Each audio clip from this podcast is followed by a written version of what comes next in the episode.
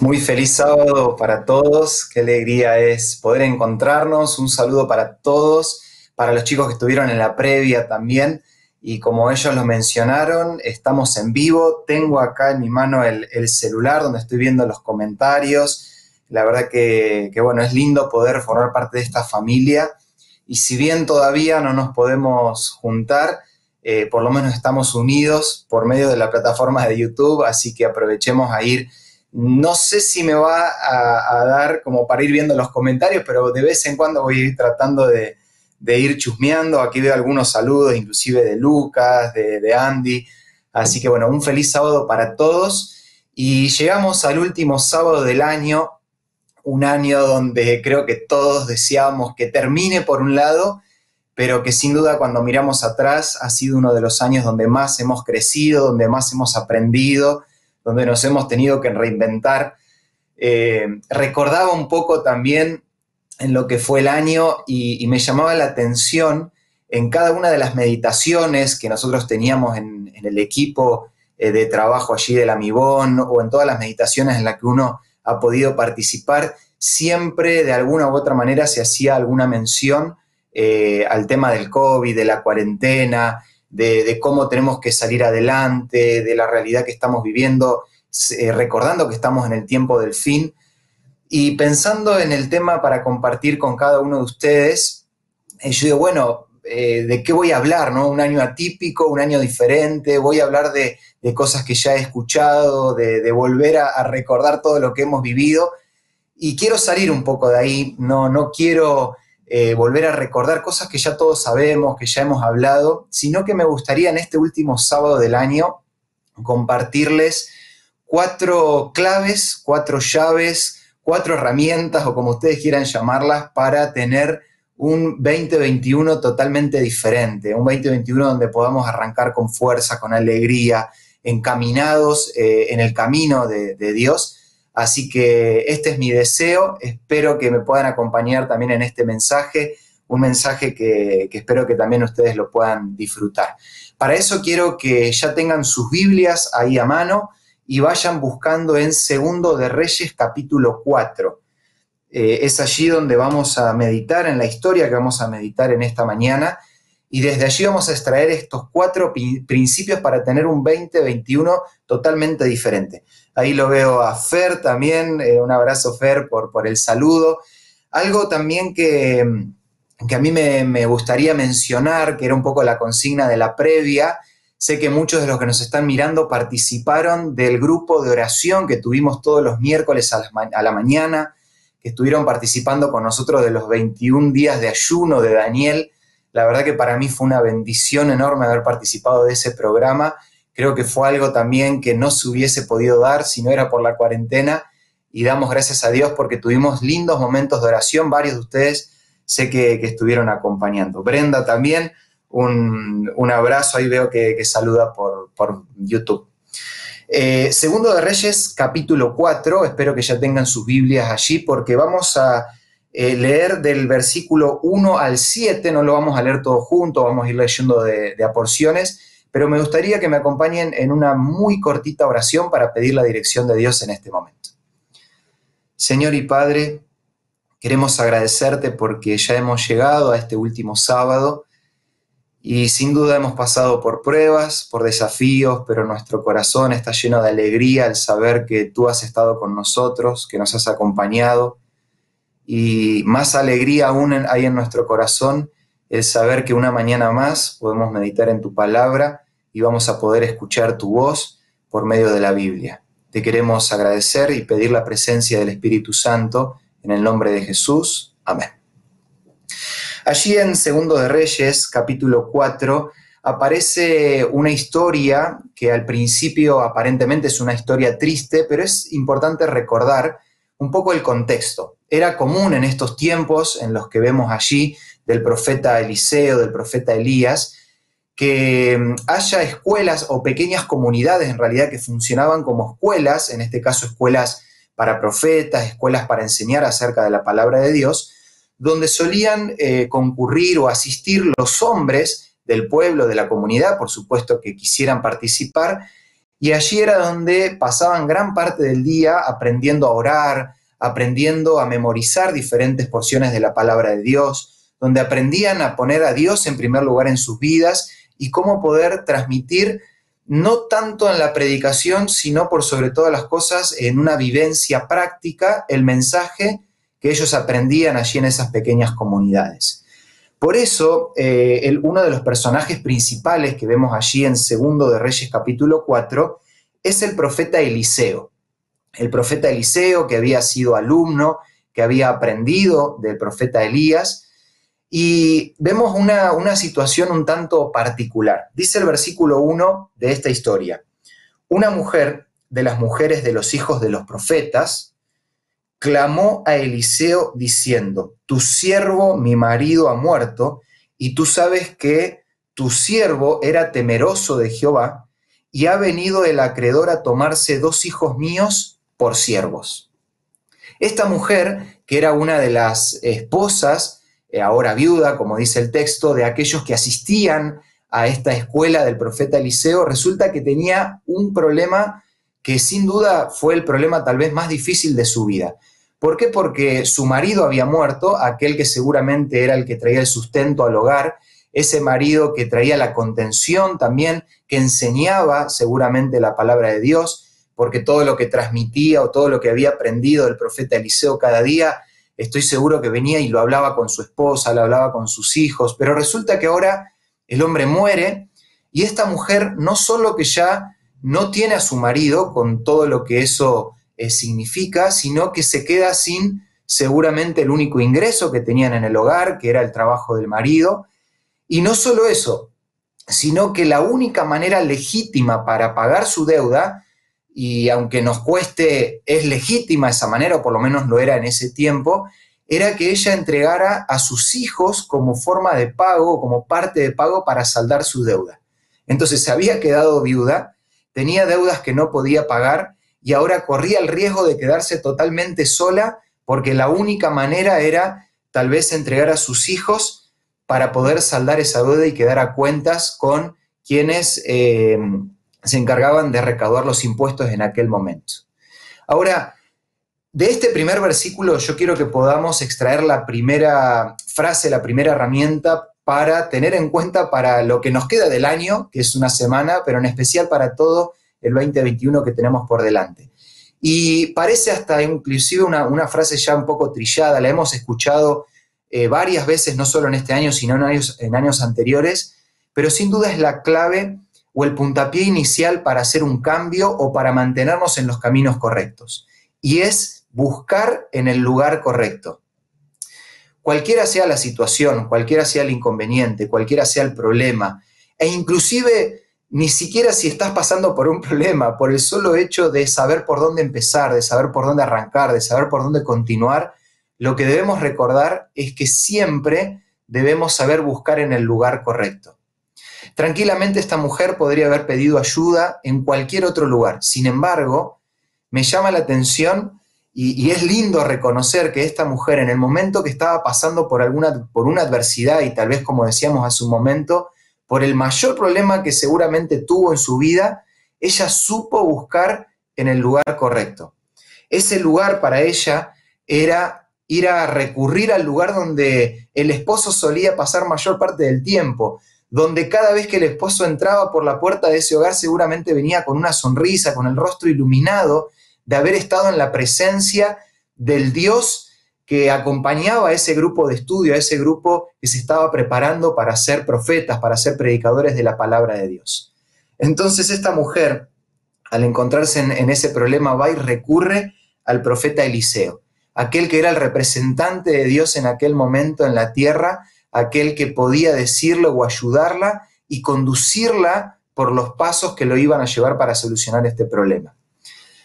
Eh, dos palabritas y vamos a continuar con la historia ponete a pensar en este año, en este año que estamos terminando. ¿Has sido capaz, has sido eh, tan, eh, o has tenido la sabiduría suficiente para recurrir en todo momento al lugar correcto? Al mirar para atrás me doy cuenta que muchas de las pruebas que tuve a lo largo del año, en vez de caer de rodillas, de orar a Dios, de buscar realmente en el lugar correcto, de poner a Dios en primer lugar, a veces uno suele consultar con sus seres queridos, con sus familiares, con su esposo, con su esposa. Hasta inclusive a veces uno puede llegar a buscar consejo en el pastor. Y por supuesto que ninguna de estas cosas o ninguno de estos lugares a los que uno puede recurrir están mal. Pero debemos recordar que si queremos buscar el camino, si queremos buscar la salida a un problema, si queremos encaminarnos, si queremos tener un 2021 diferente, tenemos que entender y recordar que debemos buscar en el lugar correcto. Y el lugar correcto es buscar a Dios, buscar a Dios de todo corazón, buscar a Dios con todas nuestras fuerzas. Alguno al leer el texto puede decir, bueno, pero Eliseo no era Dios, Eliseo era tal vez el representante de Dios. Sí, pero nosotros hoy en día tenemos la instrucción, tenemos la guía de saber que podemos recurrir directamente a Dios. Solo basta con hacer una oración. Y vuelvo a repetir, tal vez parezca un concepto sencillo, pero qué lindo sería que cada decisión que tomemos, que cada paso que demos de aquí en adelante, puedan ser pasos que tomemos poniendo a Dios en primer lugar, recurriendo al lugar donde realmente debemos recurrir, que es al verdadero Dios. Vamos a avanzar un poco en la historia y en el versículo 2 vamos a extraer el segundo principio. El primero entonces es buscar en el lugar correcto, que no es otro que buscar a Dios para poder seguir adelante. El versículo 2 dice, y Eliseo le dijo, ¿qué te haré yo? Declárame qué tienes en casa. Y ella dijo, tu sierva ninguna cosa tiene en casa, sino una vasija de aceite. Segundo principio o segunda frase para tener en cuenta y para tener un año totalmente diferente. Lo primero era buscar en el lugar correcto. Lo segundo es poner todo lo que tengamos a disposición de Dios. Poner todo lo que tengamos a disposición de Dios. Eh, cada vez que leo esta historia trato de ponerme en los zapatos de esta viuda. Una viuda que recurre a Eliseo y había recurrido al lugar correcto, como acabamos de mencionar, con un problema y un problema totalmente grave, un problema que sin duda iba, que había cambiado ya su vida por la muerte de su esposo, pero que podía ahora cambiar su vida si era que tenía que entregar a sus hijos. Y cuando uno busca soluciones, cuando, cuando uno tiene problema y va a buscar ayuda, uno espera que a quien recurre para búsqueda eh, o para la solución de ese problema sea eh, esa respuesta o esa ayuda sea momentánea, o sea, instantánea en realidad, o sea una ayuda que realmente solucione el problema. y tal vez esta mujer esperaba que Eliseo le diga, bueno, mira, quédate tranquila, que tengo un fondito, tengo dinero guardado, o tengo contactos, o tengo conocidos, y de alguna u otra manera te voy a conseguir el dinero necesario para solucionar este problema. Quédate tranquila. Pero al contrario de eso, es interesante cómo responde el profeta Eliseo. El profeta Eliseo escucha el problema de esta mujer, pero ahora pone en práctica la primera parte del plan de Dios, que es hacerle entender a esta mujer que ella tenía que poner a disposición absolutamente todo lo que tenía en las manos de Dios. Ahora, fíjense lo que dice, ¿no? Dice allí la última parte del versículo 2 que ella tenía una vasija de aceite. A diferencia del milagro que el profeta Elías había hecho, en aquella mujer, también seguramente lo recordarán, está registrado en Primero de Reyes capítulo 17. Aquella mujer también cuenta la historia que tenía aceite, pero este aceite que aparece allí en Segundo de Reyes era un aceite aromática, no era un aceite comestible, a diferencia de Primero de Reyes capítulo 17. Así que ni siquiera ese aceite le servía para, para, para el consumo propio, ni siquiera le servía para comer. Es cierto que el aceite aromática era mucho más cara que el aceite para, el alimento, pero bueno, era todo un trabajo el tener que venderla, obtener el dinero de ese aceite y con ese dinero poder eh, tal vez tener lo suficiente para comer. Por supuesto, no le alcanzaba ese dinero para saldar su deuda. Sin embargo, el profeta Eliseo le dice, mujer, contame qué es lo que tenés. Y fíjense en la expresión de la mujer. Ella dice, ninguna cosa tengo en casa, solamente una vasija de aceite. ¿Qué es lo que tenés en tus manos? ¿Cuáles son los dones que Dios te ha dado? ¿Cuáles son aquellas cosas que podés entregar a Dios para que Él pueda hacer el milagro? Esta mujer aparentemente no tenía nada, pero ante los ojos de Dios tenía lo suficiente para poder ser partícipe del año, para poder ser partícipe del milagro, perdón. Ahora, otro punto importante, y, me acuerdo inclusive para entender un poquitito mejor esto, estando en la facultad de teología, eh, uno de los profesores, de nuestros profesores, hablándonos acerca de Filipenses capítulo 2, eh, vieron que del versículo 5 en adelante habla acerca de la entrega de Jesús. Y cada vez que uno habla acerca de lo que tenemos que entregar, es inevitable poner la vara de Jesús como una medida para saber cuánto tenemos que entregar. Y la pregunta es sencilla. Este profesor nos decía, bueno, eh, Jesús allí en Filipenses capítulo 2 nos recuerda que él estuvo dispuesto a entregarlo todo. Dice que no estimó el ser igual a Dios, sino que estuvo dispuesto a, a venir a vivir entre nosotros y a morir por nosotros. Entonces, ¿cuánto deberíamos estar dispuestos a entregar nosotros en las manos de Dios?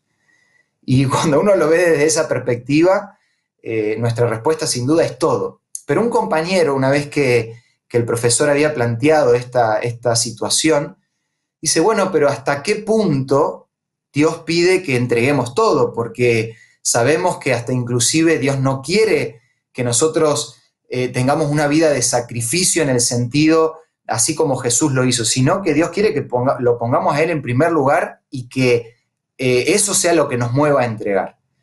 Y me gustó mucho lo que dijo este profesor. Dice, mira, es cierto que nosotros a veces podemos llegar a discutir eh, en la medida de lo que tenemos que entregar, pero no se nos ocurra hacer o ser nosotros los que pongamos la medida de lo que tengamos que entregar o lo que tenemos que entregar, sino que la medida, dejemos que la medida la ponga Dios. Y es interesante entender este concepto. ¿Hasta qué punto yo tengo que entregar todo lo que tengo a Dios? ¿Hasta qué punto tengo que, dejarlo todo en sus manos? Esa medida de cuánto le tenés que entregar a Él, Dios mismo te, va, te la va a dar, Dios mismo te va a indicar hasta qué punto tenés que entregar, hasta qué punto tenés que dejar. En el caso de esta mujer, eh, lo único que tenía y todo lo que tenía para entregar era esta vasija de aceite. Y eso ya en las manos de Dios era suficiente y era más tal vez de lo que la viuda pensaba que tenía para entregar. Otro concepto interesante en relación a lo que entregamos. Yo tengo una frase anotada que la leí una vez y me gustó mucho. Aquello que entregamos no se mide por la cantidad de lo que damos, sino de lo que nos queda cuando damos algo. y, es muy interesante, se lo vuelvo a repetir la, la frase. Aquello de lo que entregamos no se mide por la cantidad de lo que damos, sino de lo que nos queda cuando damos algo. Si yo me comparo a veces con eh, ciertas personas que suelen entregar, suelen dar, no, pero yo no, no, no estoy a la altura de entregar tanto. Dios no se fija en la cantidad, Dios se fija eh, en lo que estás dispuesto a dar y con cuánto te queda. ¿Se acuerdan aquella mujer que se acercó a dar su ofrenda? ¿Cuánto dio esa mujer? Dio las pocas moneditas que tenía, pero ella había dado todo. ¿Qué ofrenda fue más significativa para Dios? Fue la ofrenda de esta mujer que estuvo dispuesta a entregarlo todo.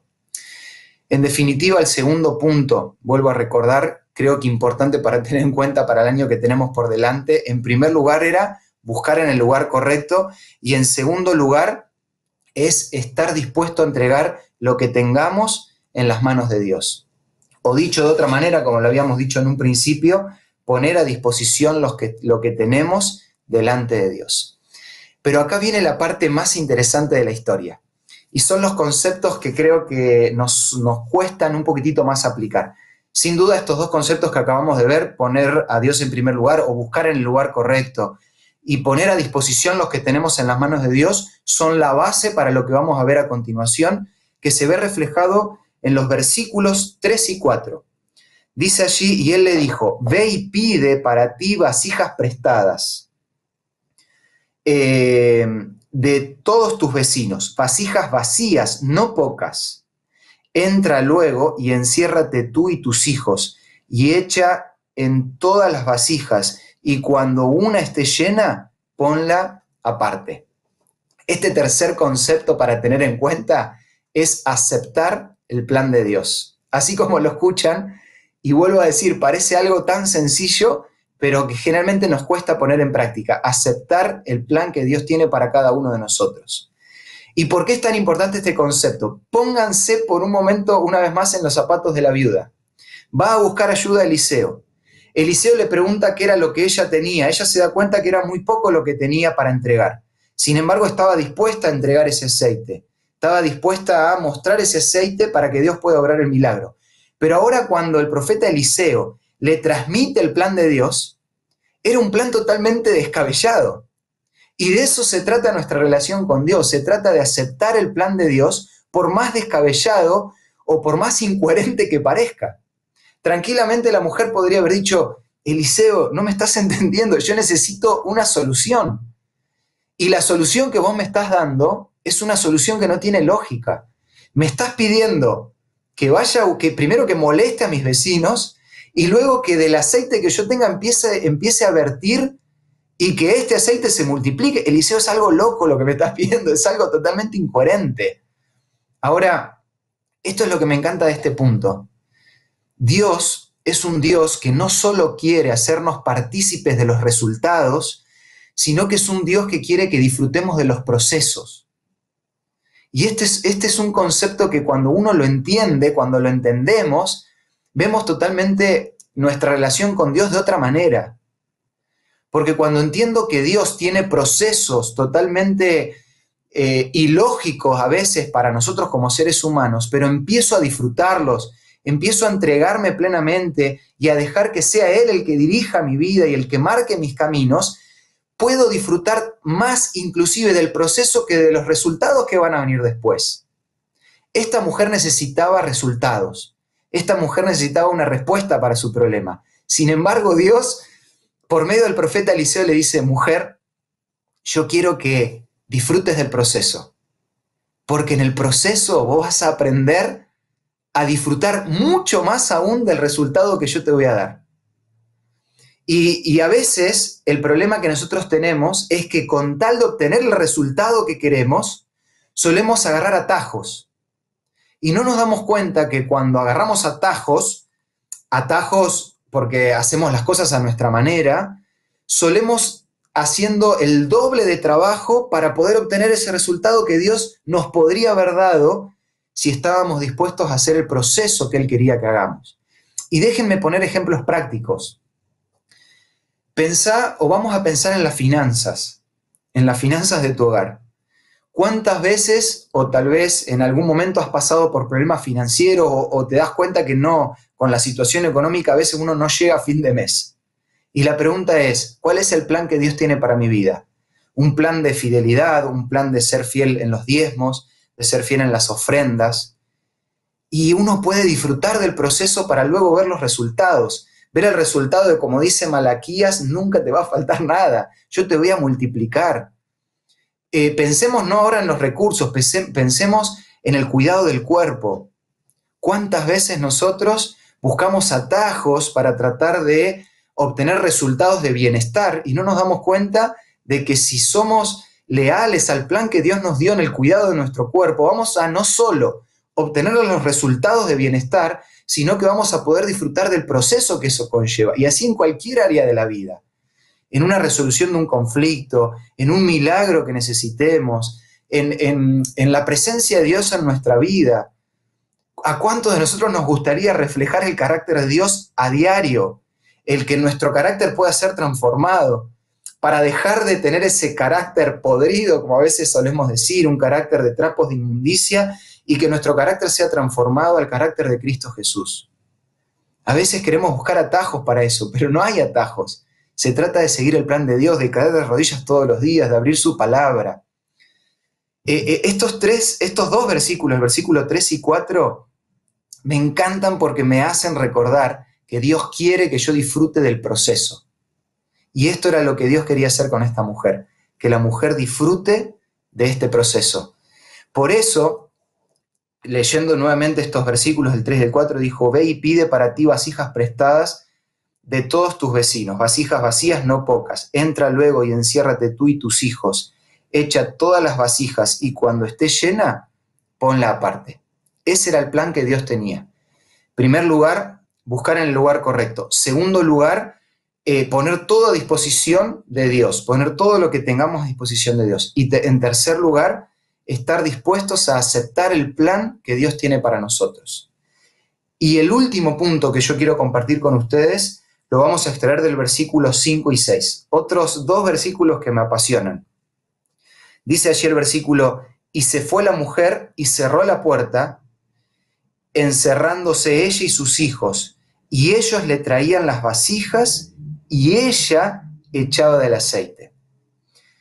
Eh, antes de leer versículo 5, el 6, perdón, ¿qué me, me gusta de, de, estos dos versículos, el 5 y el 6, y en especial en la primera parte del 5? El cuarto consejo es el aprender a obedecer a Dios, pero una obediencia que me lleve a la acción y una obediencia que se vea reflejada en la intimidad.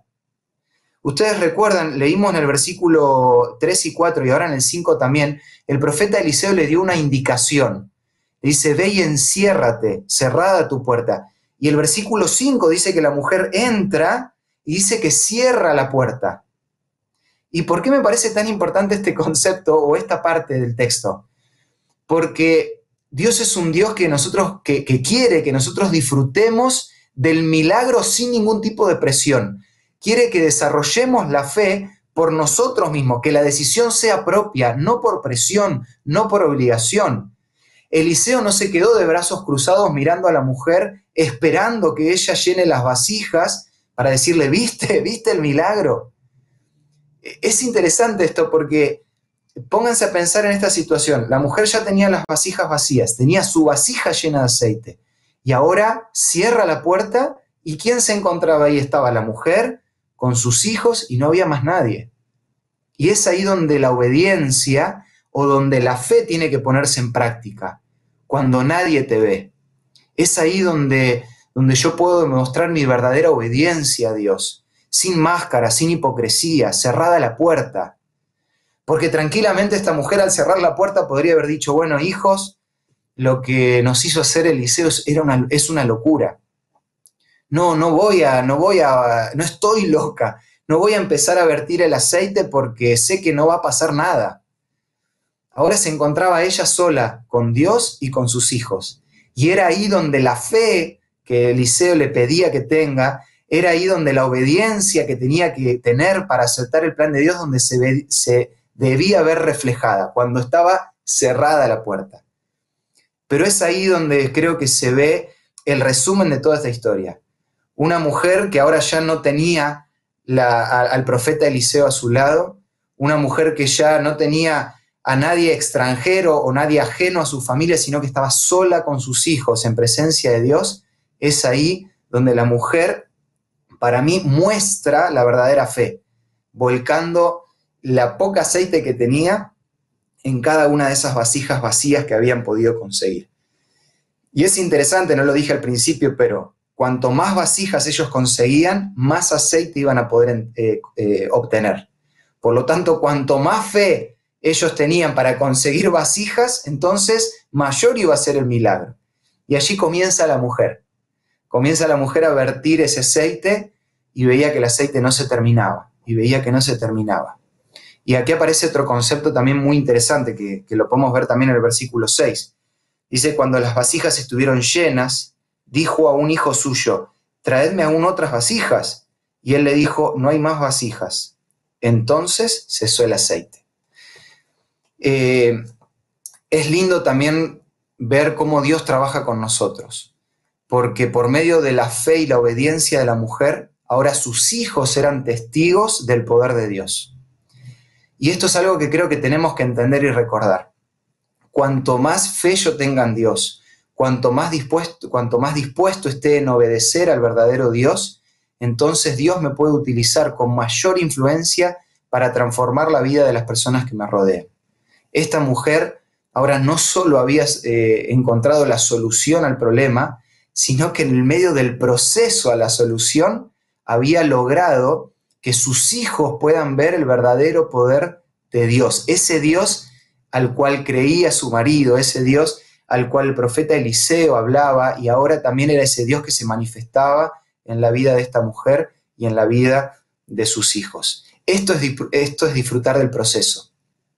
Esto es buscar en el lugar correcto, esto es entregar todo lo que tenemos en las manos de Dios, Esto es aceptar el plan de Dios por más descabellado que sea, pero por sobre todas las cosas en la vida de esta mujer vemos que esto es tener una vida real de obediencia, una obediencia que no se manifiesta solamente de manera pública, sino que es una, una obediencia que se ve reflejada en la intimidad, una obediencia que se ve reflejada en el momento cuando nadie te ve, sin careta, sin, hipocresía, como decíamos hace un momento.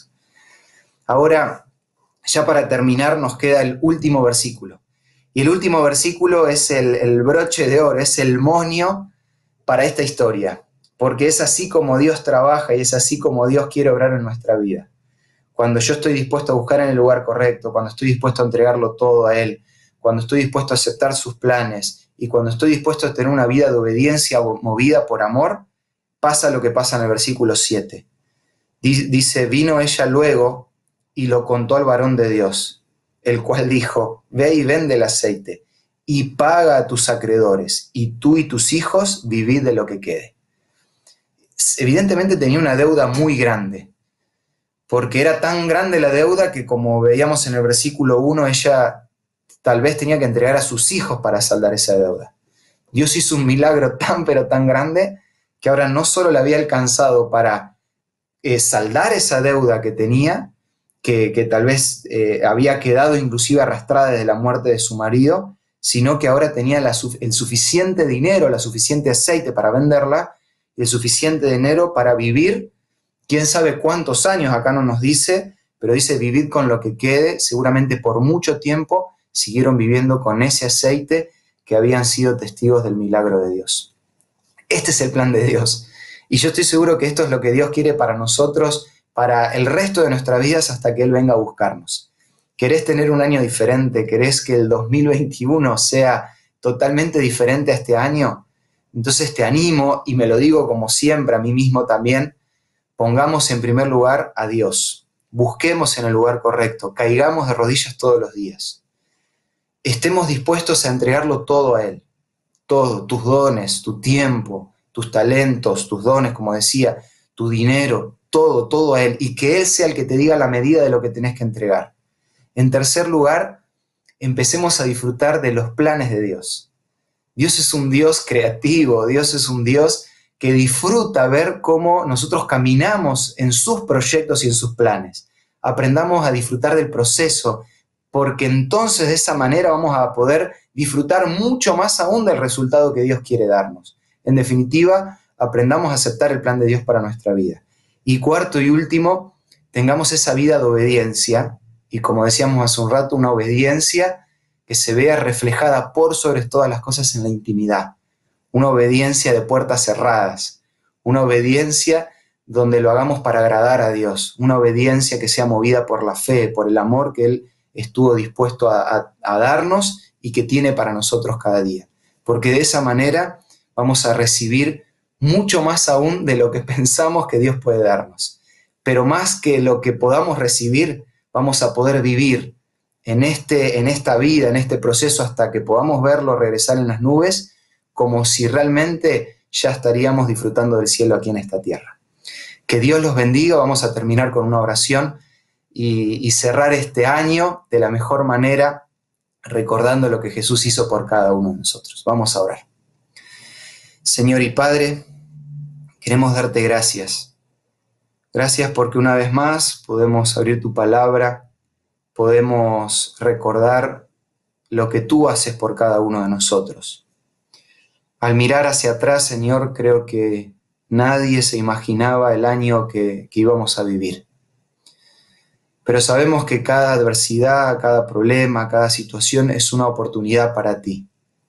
Y estoy seguro que todo esto tú lo has permitido, Señor, y todo lo que tenemos por delante, porque sabemos que a medida que nos acerquemos a los últimos días, como ya lo estamos viviendo, las cosas humanamente van a ir empeorando. Pero Señor, ayúdanos a disfrutar cada día tomados de tu mano. Ayúdanos a entender que en medio de los problemas, en medio de la lucha, podemos encontrar paz, podemos encontrar esa contención que solo tú nos puedes dar. Quiero orar por toda la iglesia de Olivos, por el cariño que la iglesia demuestra cada sábado, por la solidaridad, Señor, que ha tenido la iglesia durante todo este año. pero por sobre todas las cosas que pueda ser una iglesia que te busque de todo corazón, una iglesia que pueda buscar unánime en el lugar correcto, una iglesia, Señor, que esté dispuesta a entregar lo, lo poco o lo mucho que tiene, una iglesia que pueda aceptar tus planes y una iglesia que pueda ser obediente a ti, para estar lista y preparada para tu pronto regreso.